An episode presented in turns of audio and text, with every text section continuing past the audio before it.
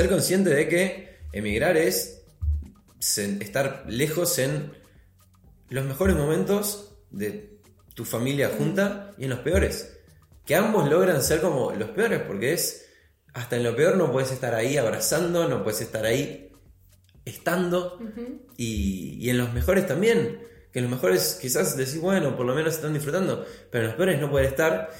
Y es decir, bueno, hay que, hay que ah, como decir, el combo completo es este. Bienvenidos a un nuevo episodio de Club de Emigrados. Estamos acá con Juli. Hoy cambio de escenario. Sí, tenemos un set nuevo, así que estamos muy contentas. Sí, y hoy tenemos un capítulo muy especial porque es el primero con invitado in situ. O sea, vino alguien acá. Hoy es, día, hoy es día de cosas nuevas, Sí. nuevo, nuevo estudio, si podemos decir, y invitado presencial muy especial. Sí, vamos a hablar un poco de, de un tema que creo que creo que a todos nos, nos interpela, que es la creatividad y la inspiración en, en lo que es migrar, ¿no? Como uno, eh, cómo la cómo la migración te inspira y te lleva a buscar nuevas maneras, cómo uno implementa la creatividad, no en el sentido más literal de la palabra, sino en el sentido más imaginativo de la palabra, para conseguir cosas, para reinventarse. Tal cual, un poco como la creatividad como recurso a la hora de, de- de venir para acá, el proceso migratorio. Y estamos muy contentas, decíamos, del invitado que, que vamos a tener, porque para nosotros es una persona eh, que inspira, muy creativo, es amigo también, así que, bueno, Bueno, le damos la bienvenida. A ver, a ver si nos escucha. Pancheo, podés pasar. Muy bien. bienvenido, bienvenido a España. Gracias. Este es el famoso podcast. ¿Qué tal? Bueno, gracias por venir. así que nos saludamos de vuelta. Sí. Gracias por invitarme. Gracias por venir. Bueno, eh, primero, contanos, nosotros te conocemos como dijimos antes, pero contá un poco quién sos, qué haces, hace cuánto estás en España. ¿Quién soy? Em, Qué pregunta es una complicada. pregunta ¿no? complicada. Sí. me matan, me matan con una pregunta. Em, no sé muy bien quién soy. Soy un hombre de 30 años, por cumplir 31. Soy creativo y guionista, trabajo como eso. Em, estoy acá en Madrid hace 7 años. Ya, Ah, un casi. montón. Sí, Un montón. Yo pensé que hace- A los 24 recién cumplidos. O sea, ahora dentro de 3 semanas cumplo años y cumplo años en Madrid. Em, ¿Por qué viniste? Porque ya que vamos a hablar un poco de migración y creatividad, ¿sabes? ¿Tenés un poco en claro por qué viniste? ¿Lo fuiste descubriendo? Por. Sí, para mí fue por probar algo nuevo. Algo nuevo que sabía que podía hacer, eh, que estaba ahí y que, o sea, por una cuestión, por una serie de cuestiones que justo salió el pasaporte italiano después de un montón de años de trámite. Justo me había quedado, había terminado un trabajo y estaba libre, como de que estaba viendo qué hacía. Y fue como, esto existe, lo puedo hacer, ¿qué cuesta? Y era, cuesta animarnos a decidirlo, salir y, bueno, y tuve como muchas, muchas charlas con gente que me invitaba, que me decía como, hacelo, lo, te va a hacer bien y hasta como lo peor que te puede pasar, que es que no salga, lo peor que te puede pasar está buenísimo porque volverías como con mucho más de lo que te fuiste. Entonces, fui, vine como con poca carga de... De presión, claro, no, sin- no había como muchas cosas que podían salir mal. O lo que salía mal era, bueno, listo, sale mal, volvemos. está todo bien. Total. ¿Y te viniste solo? No, vinimos con Delphi, mi novia, y mm, sí, jun- o sea, llevamos un año de novios y vinimos acá. A una apuesta fuerte. Eh, En la relación es una apuesta fuerte. La verdad que sí, eh, y salió bien, por suerte. Bien. Eh, bueno, contanos un poco. Te invitamos a hablar de creatividad y de inspiración porque, mm, bueno, para los que no lo siguen a Pancheo en redes, él hace siempre bastante seguido, quizás menos seguido últimamente, eh, videos sobre distintas temáticas, tópicos de, de la vida. No sé cómo explicarlo. Sí, sí, a mí también me cuesta explicarlo, de hecho nunca le puedo encontrar un título a, los, a las cosas que hago. Eh, Eso está bueno igual, porque es como no, no lo encasillas en ningún lado, ¿no? Es como a Sí. libre interpretación de cada uno también. Sí, sí, como que fue vez- hubo muchas veces que intenté como, no sé, la- la- el nombre de la playlist de YouTube se llama ¿Qué onda esto de la vida? Pero no me gusta, o sea, es como, no sé. Y sí, al final es, es algo que hago en paralelo, o sea, tengo por un lado mi trabajo y las cosas más por clientes externos y otras cosas que hago más desde mi autoría y de mis ganas de querer, no sé, eh, dejar algo en el mundo, o sea, generar contenido, eh, escribir un libro, eh, escribo estos videos que los locuto, los edito, los produzco. Eh, sí, sobre temas de la vida. O sea, básicamente son sobre cosas que me pasaron a mí, que sentí que fueron como cosas difíciles o, o- que me costó atravesar y a través de eso dije, para una vez que entendí algo mínimo de la vida, dije, bueno, lo quiero intentar compartir para, con alguien más, porque quizás está pasando por lo mismo, porque a mí es como que a la inversa me pasó muchas veces de leer un libro, ver una charla, escuchar un podcast, lo que sea, de alguien que, que te cuenta algo de la vida y digo, ¿cómo me sirvió que a, ella, a esa persona le haya pasado eso? Para, que, para entender algo yo. Entonces a mí me interesa hacer lo mismo, algo que yo pueda atravesar, que alguien más lo pueda, pueda desde mi propia experiencia entender algo suyo, su vida y sus cosas. Y, sí, está buenísimo. Aparte, todos los contenidos de los videos que, he visto eh, son cosas que nos pasan a todos y está planteado desde una perspectiva que, está muy buena porque está como muy bajado a la realidad. Eso me, me gusta mucho de tus videos. Yo, no Arroba sé, ¿no? Ya que estamos, pasamos el chivo. No sé, yo espero que sí. Eh, a veces me cuesta, me cuesta decir quién soy yo para estar hablando de la vida, como qué, autoridad tengo. Como mi respuesta a eso es, creo que cualquiera que tiene una vida puede hablar de la vida. Eh, Total. Entonces, nada. Eh, contanos un poco, yendo más al tema del podcast, ¿cómo crees, primero, qué es la inspiración para vos y qué es la creatividad y cómo crees que eso nos interpela en el momento de emigrar y una vez ya migrados? Se nos pregunta muy. tiene muchos, e- muchos elementos. Em, vamos a, desgranarlo un poco. Creo que la inspiración es algo eh, infinito. O sea, es algo infinito en, qué sentido? En que lo que a uno lo inspira, uno también inspira a otras personas. Eh, es como que hay algo donde mismo un artista se inspiró en alguien más y ese artista inspira a alguien más, o en el mundo del deporte, o en el mundo de la vida que te inspira a tu padre, pero tu, tu padre también lo inspiró a alguien más. Entonces yo creo que hay algo de inspiración que es infinito porque todo el tiempo se va reconstruyendo. Eh, y esa inspiración es lo que te hace de alguna manera moverte. O sea, el, verbo inspirar viene de como captar aire para poder moverte y poder estar activo. Eh, la creatividad para mí es ordenar piezas. O sea, yo no creo que nadie crea algo nuevo de cero en la vida. Eh, o sea, todo lo que haces es previo. Eh, o sea, es reordenar piezas de cosas que ya existen. Hay una frase que a mí me gusta mucho de Carl Sagan que decía como, para hacer una, una tarta de manzana, primero necesitas crear un universo. Entonces, para que puedas hacer eso, todo lo que tuvo que pasar antes tuvo que tener sentido y al final la creatividad es un punto de vista sobre las cosas que te pasan. ¿Cómo llegó esto a lo, a lo práctico? Eh, la, todas las cosas que te pasaron en la vida, cuantas más fichas tenés, cuantas más cosas viviste, más podés reordenar las cosas de una manera distinta. Si vos vivís solo en una ciudad, en una vida, quizás tenés la ficha A, B y C. Ahora, cuando vos de repente vas a otro, viajás por turismo o lo que sea, y de repente conoces otro mundo, empezás a sumar más fichas. Eh, cuantas más personas conoces de distintos entornos y estilos, también va sumando más fichas, vas teniendo como una observación del mundo mucho más grande y eso para mí es, o sea, cómo vos después reorganizás eso, es creatividad. Eh, por eso para mí es tan importante lo, que es viajar eh, y, conocer realidades distintas a la que vos pensás que, es, que al mismo tiempo te da miedo, te da miedo salir de tu ciudad, de tu vida ordenada, de tu familia, porque de repente te enfrenta a cosas que no sabes si las reglas son las mismas. Y sobre todo, el dudar de si todas tus creencias, de lo que vos pensabas que es una familia, un trabajo, una vivienda. O sea, en Argentina, por ejemplo, la gente se convence de que hay que vivir solo. O sea, vivir solo en el sentido de no compartir sí, tal cual, piso, que lo, normal y eso es una creencia. Vivir solo, o sea, es una creencia decir, mucha gente dice, no, pará, no quiero bajar mi nivel de vida, irme allá a vivir. Entonces, para mí hay algo de permitirte dudar de lo que sabes, de lo que sos, de lo, sí, de lo que, estás de lo que haces. Y, y, eso para mí es clave de, o sea, cuando vos te vas a vivir a otro lado, te cambia la mentalidad, aprendes un montón de piezas nuevas y cosas nuevas y te, te, obliga como a, a, reinventarte y adaptarte, con lo bueno y con lo malo. Eh, no, es, no es todo, o sea, es eso, tener reglas nuevas no te hace automáticamente, uy, qué bueno, tengo reglas nuevas. No, te da miedo. Sí, yo creo que tiene que ver también con la apertura de uno, ¿no? Porque, por ejemplo, emigrar te presenta un montón de oportunidades, y esto que vos decías, como, como de las fichas y de nuevas experiencias, pero uno también tiene que estar como, como con esa apertura, ¿no? A incomodarse, digamos, a, a, salir un poco de la zona de confort, que en realidad muchas veces es de disconfort más de que de confort.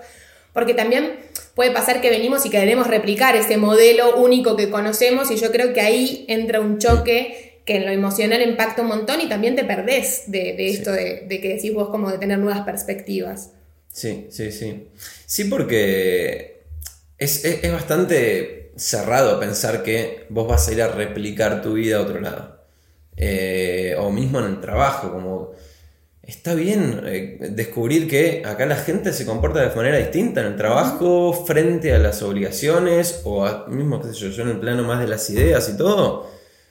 mm, O los españoles, o también gente de otros lados, acá también no, no es que solamente vivir en Madrid es tra- tratar con españoles, encaran distinto las cosas, desde cómo pensar una idea, a cómo pensar un negocio, a cómo relacionarse, a qué dedicación le dan al trabajo.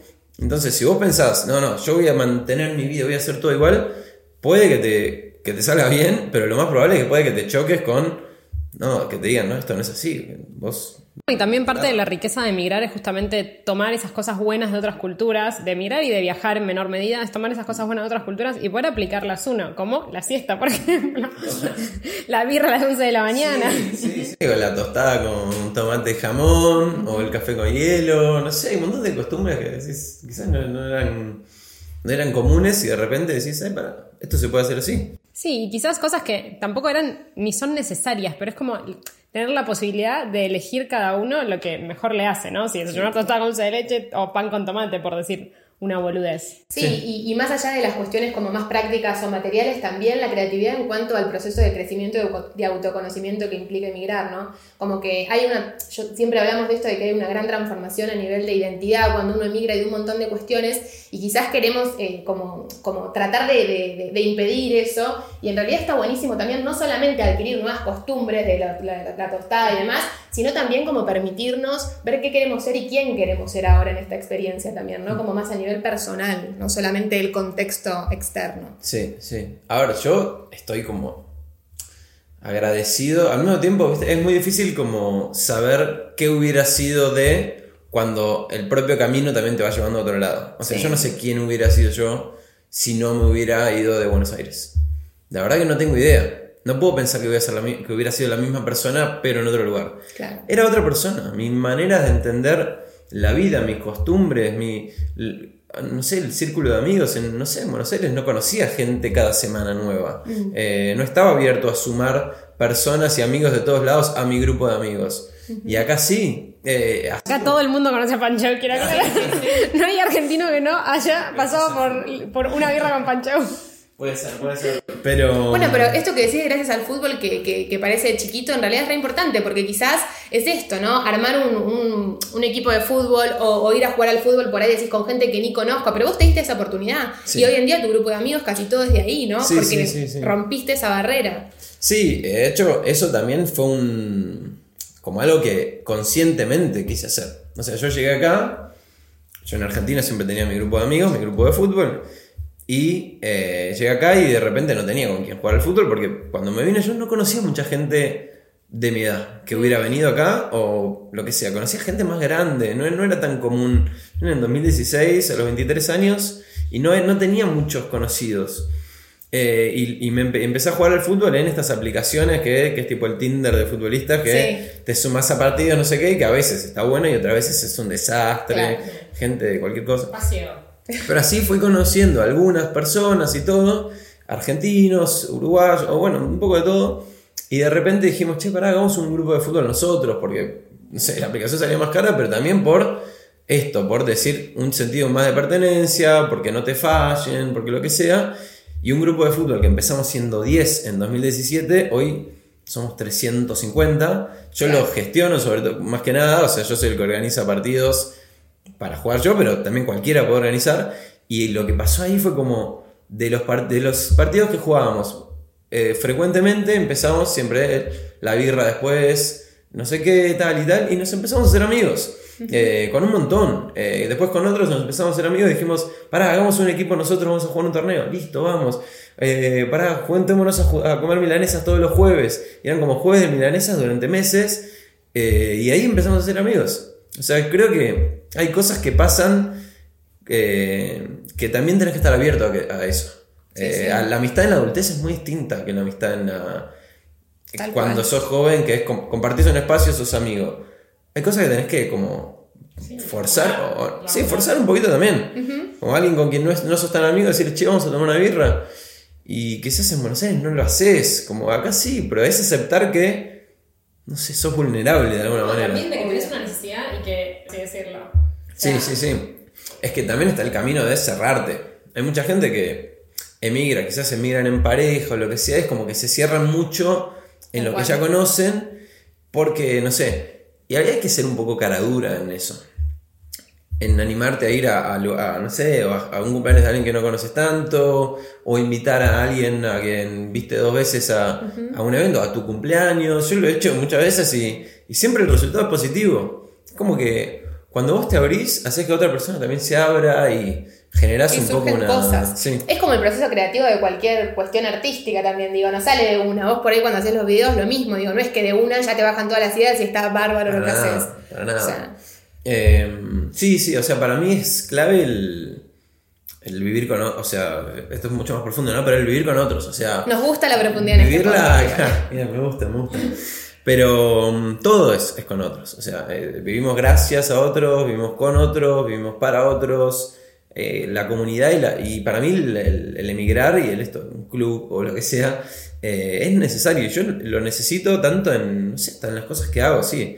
Escribo un video, pero hasta que no lo comparto con otras personas, como para que, ¿qué te parece esto?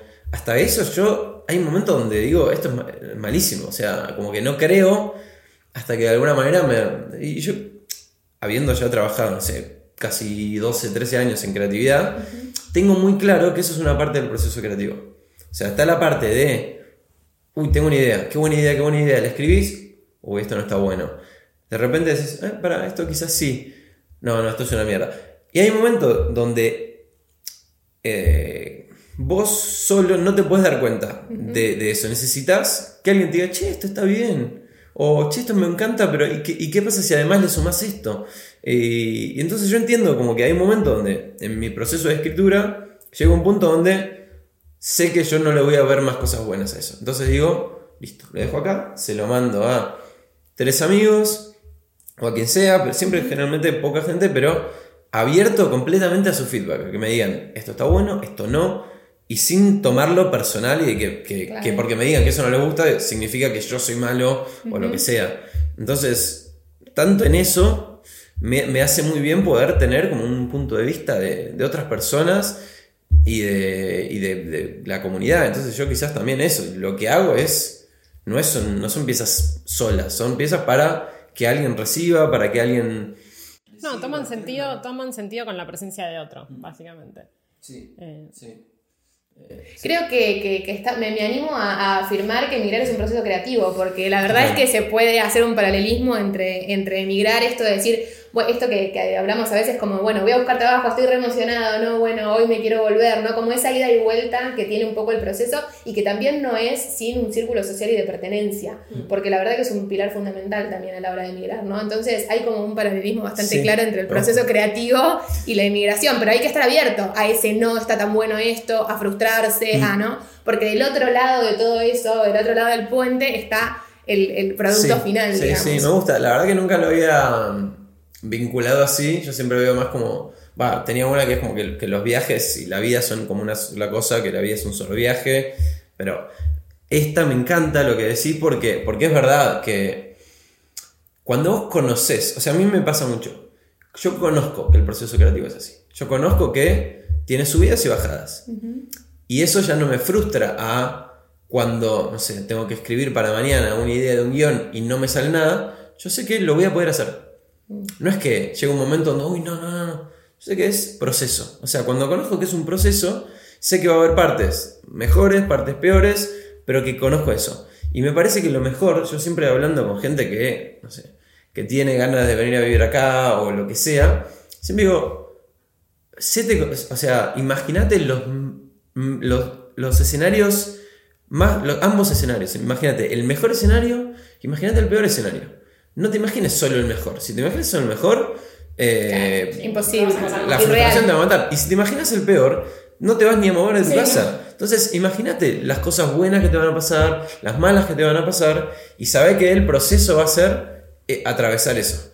Eh, atravesarlo siempre intentando ir hacia arriba y no, no, hacia abajo, pero ser consciente de que emigrar es estar lejos en los mejores momentos de tu familia junta y en los peores que ambos logran ser como los peores, porque es, hasta en lo peor no puedes estar ahí abrazando, no puedes estar ahí estando, y, en los mejores también, que en los mejores quizás decís, bueno, por lo menos están disfrutando, pero en los peores no poder estar, y es decir, bueno, hay que, hay que, ah, como decir, eh, el combo completo es este. Claro. No es solo una cosa o solo la otra. Estar lejos de, tu ciudad, de tu casa, tiene, tiene un costo. Eh, yo creo que en algún punto, eh, el otro día lo hablaba con mi hermano, ¿no? Como que uno tiende, por lo menos a mí me pasa que tiendo a disociar bastante porque si no, no podés vivir. Mm. O sea, si te la pasás con la cabeza ya, o, o sea, no, como que tratás de compartimentar un poco, porque si no es sufrimiento total. Y sí. Eh, si no estás ni acá ni allá, digamos es un poco así, pero después también hay veces que hay momentos como muy específicos, yo creo que eso en el día a día por ahí es viable, pero después hay momentos muy específicos que uno, tal cual, pero por eso es importante también, digo, puede haber un escenario mejor o peor, pero es importante también los recursos que tenemos para atravesar eso, ¿entendés? Entonces, tener el grupo de amigos, tener tus lugares, tener, y siempre entender que es un proceso, esto que decía Pancheu, que él ya lo tiene incorporado, igual en algunos momentos mm. eh, te bajonearás más o menos, pero entender que es un proceso y que todo lleva un tiempo de acomodación y que después cuando vamos teniendo ciertos lugares de pertenencia y recursos y demás, esa falta de la distancia se apuntala un poco, ¿no? Y queda un poco equilibrada. Sí, sí. O sea, yo no creo que exista una fórmula de decir la mejor manera de hacerlo es esto. O sea, los choques son inevitables y, lo que decís también sí es como el estar también tiene muchas, muchas maneras de, estar. O sea, está en lo físico, obviamente, también decís, estás presente, pero también vos podés estar viviendo acá y estar con la cabeza en otro lado, o podés estar acá con gente acá y estar con la cabeza en otro lado, o podés estar allá y estar mal, y tampoco, o sea, hay como muchas variantes del estar, eh, que también eso se disocia. Eh, entonces... Sí, o sea, yo creo que lo mismo también lo que decías recién, de que no estás ni acá ni allá, es que hay, un, concepto que, yo lo, sigo buscando, que es el concepto de casa. Mm. O sea, cuando vos de repente te vas, o sea, mismo te puede pasar en una ciudad, ¿no? Estás, o siempre fuiste de un barrio o siempre estuviste en una casa y de repente te mudas a otra casa y es, ¿cuál es tu casa? Mm. ¿La que naciste o la que vivís ahora? ¿La que era de tus viejos o donde vos te fuiste a vivir solo? ¿Cuál es tu ciudad casa? Eh, y creo que hay un concepto de casa que, eh, que, es, que va evolucionando. O sea, creo que al final la casa es uno. O sea, para mí, la casa son esas cosas que te hacen volver a vos. O sea, porque yo me voy a decir, bueno, ¿cuál consideras que es tu casa? Y mi casa de Madrid, pero también mi casa donde viví hasta los 15 años, pero también la casa de mi viejo, donde viví de los 15 hasta los 20. Eh, mi casa es Buenos Aires, pero mi casa es Madrid. Eh, yo vuelvo a Buenos Aires y me siento en casa, pero vuelvo a Madrid y también me siento en casa. Entonces, creo que hay como muchas maneras de volver a casa, que es cosas, o sea... Como un sentimiento. hay música que te hace sentir en casa, hay comida que te hace, o sea, comer una milanesa para mí es volver a casa. Entonces... Claro, como un concepto más de sentir, ¿dónde siento casa? para mí casa es uno, o sea, ese es, ese es el, tema. Claro, como que uno puede llevarlo donde sea que vaya porque está adentro. Sí, pero es ser consciente de eso, de que de que vos la estás llevando y que no es que te estás alejando de eso. Sí, sí, estar, o sea, amigarte con ese concepto y no sentir lo opuesto, básicamente. Sí. Me gusta eso para, cerrar. Está bueno. Bueno, eh, ya estamos más o menos en, tiempo. No sé si, si querés agregar algo, decirle algo a la gente. No, no sé. Promocionar tu próximo video. Próximo video. Em, ¿Cada cuánto subís video? ¿O es cuando te pinta, cuando te sale la inspiración? Eh, me obligo mucho, o sea... ¿Eso, está bueno o no? Sí, sí, sí, Ah, está bueno. O sea, es, es- eso a mí me encanta. Los videos nacen, creo que sobre todo y todo lo que escribo, nace de no haber encontrado, quizás, en un ambiente laboral o lo que sea, un lugar donde yo poder exponer mucho más lo que yo soy sin tantos intermediarios. Como de curar esa frustración que quizás empieza, no sé, cuando empecé a trabajar en agencias de publicidad y todo, que yo veía que las cosas iban a un ritmo y yo tenía un montón de ideas y cosas y dije, bueno, no sé, hago una fanpage y empecé a hacer memes antes de que fueran memes, no sé qué, y era como, yo ahí curaba una, una especie de necesidad, un hambre creativo de, y de expresión que sentía que si yo estaba esperando que el trabajo fuera eso, me iba a frustrar. Y ahí es que siempre empecé a tener de manera paralela, que en realidad son caminos que van paralelos, pero es el mismo camino, que es el camino creativo de mi vida, siempre empecé a como a, tratar de hacer cosas donde yo escribiera, donde yo expresara mis ideas, eh, y todo lo que sentía que no podía hacer o que no llegaba desde lo, desde lo laboral, lo, lo llevaba ahí. Escribí un libro por eso también, como que cosas que quería compartir, y ahí fue como que entendí que eso es mucho más importante. O sea, todo, todo es importante, pero ahí estoy. Soy yo y soy yo el que lo. Como me, me- me puedo exponer mucho más. Y a mí eso me gusta también. Eh, y los videos de alguna manera nacen, por ejemplo, de la frustración de que escribí el libro, no sé qué, se lo mandaba a personas conocidas y todo, y, eh, y el feedback era muy lento, o, o la gente no leía, inclusive fue en medio de la pandemia y decía están en su casa, no sé qué. Y esa frustración era como, ah, pará, o sea, tipo, soy muy malo, o sea, es una mierda lo que escribo, o quizás no tienen tiempo, o quizás no tienen ganas, o quizás hay algo de lo que está pasando hoy, que hay tantos estímulos y todo, que la gente está con, con otro, y dije, bueno, quizás es un tengo que ver de cambiar el formato. O sea, quizás hoy la gente está mucho más acostumbrada a consumir audiovisual y todo. Y dije, yo más o menos herramientas tengo. Eh, y ahí como que dije, bueno, ya está, pruebo, puedo hacer un video de un texto que escribí que me gustaba.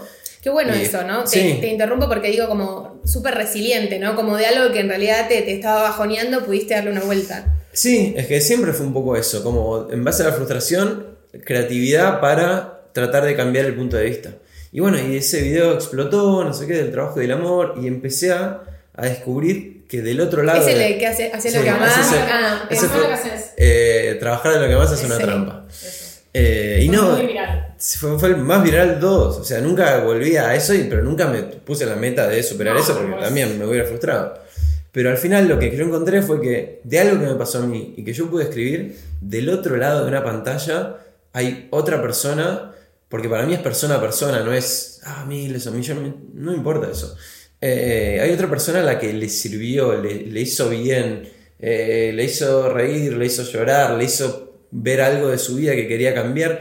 Y ahí fue como que dije, listo, ya está, yo esto lo quiero hacer toda la vida. Puede cambiar las formas. Puedo, el día de mañana, sí, me gustaría ser director de documentales, hacer un- lo que sea. Pero por hoy, o sea, lo que va a cambiar es la forma. Lo que yo quiero hacer, que es, no sé, mejorar eh, o inspirar a las personas a través de contar historias, yo siento que hoy lo hago.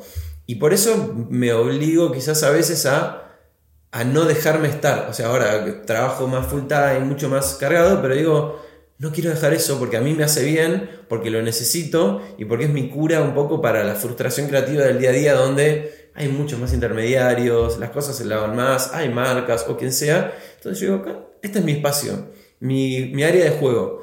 Escribo, lo pienso, lo, escri- lo, lo edito, me gusta y lo publico. Eh, y lo hago, sí, cada tanto, digo, no sé, siempre me, me gusta solo los domingos a la tarde. O sea, publicarlo los domingos a la tarde, noche. eh, Momento medio melancólico el Sí, sí, a la o sea, todos ¿no? los videos, todos los videos que publiqué, los publiqué tipo, encima publiqué en horario argentino, esa es mi, Mm. mi casa. Eh, tipo 7 de la tarde hora Argentina, 12 de la noche hora acá. Muchas veces acá me dicen, ¿por qué tan tarde? Y pero, no sé, me gusta. Está bien. Creo que es el horario donde uno encuentra más, más espacio para hablar y sobre, escuchar, y sobre todo escuchar sobre la vida. Así que... Bueno, sí, es la forma de no, de no desconectarte de vos mismo también un poco, ¿no? Sí, Es sí, sí, mi manera de volver a casa. Claro. Eh, bueno. Totalmente. Así que sí. Bueno, muchas gracias, Pancho, por acompañarnos. Eh, como siempre, un placer hablar con vos. Eh, y nada, te pueden seguir en arroba pancheo. ¿Y tu libro ya se puede comprar? No, no. Ah, me vuelvo loca, no sabía. Sí. Mirá qué bien. Lo estamos esperando. Terminé en 2019, a fi- eh, me obligué a terminarlo antes de terminar 2019. Y nada, en medio de una pandemia y todo. Y a mí me pasa también, veo la distancia con ese libro, que es como la persona que lo terminó de escribir, Ah, no sé sí. si sigue siendo ese yo. Pero el libro va de eso. Se llama Solo Ida y va de cómo los viajes, eh, so- todos los viajes son viajes de ida hacia la persona que, que vas a ser o que te vas a convertir, porque no existe volver atrás. Así que pronto, dentro de dos Me meses. En la librería amiga del barrio. En España y en Argentina. Bueno, muchas gracias y a ustedes los vemos en 15 días con otro episodio de Club de Mirados, el podcast. Gracias a todos. Chau, chau. Gracias. Perfecto. Bueno, buenísimo. Sí, me encantó.